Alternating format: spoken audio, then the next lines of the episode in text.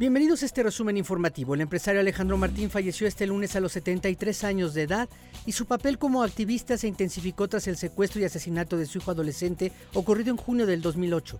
Cuando fundó la organización México SOS, el hecho lo orilló a hacer fuertes llamados de justicia al gobierno. Durante su visita a Oaxaca, Xochil Gálvez denunció que fue agredida por parte de supuestos simpatizantes de Morena. La senadora aseguró que no hay necesidad de violentar ni intimidar, pues tiene derecho a hacer ese recorrido.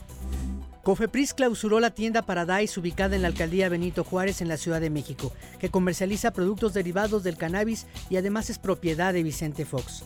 La dependencia informó que aseguró más de 1.811 objetos que contienen CBD, semillas de cáñamo, extractos de cannabis y otras sustancias de las cuales no hay evidencia de seguridad.